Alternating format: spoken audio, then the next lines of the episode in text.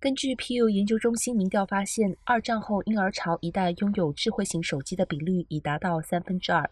婴儿潮世代沉迷手机的比率可能达到百分之五十左右。婴儿潮一代的年长者使用智慧型手机的目的同样众多，包括玩游戏、看新闻、看比赛、传简讯、逛社群平台、讲电话等。学者们表示，晚辈们率先做出少用手机的模范，可以减少年长者相处时使用手机的时间。此外，教导他们查阅屏幕使用时间、设置使用时间提醒，还有勿扰模式以减少手机通知等，都是避免家中长辈沉迷手机的方法。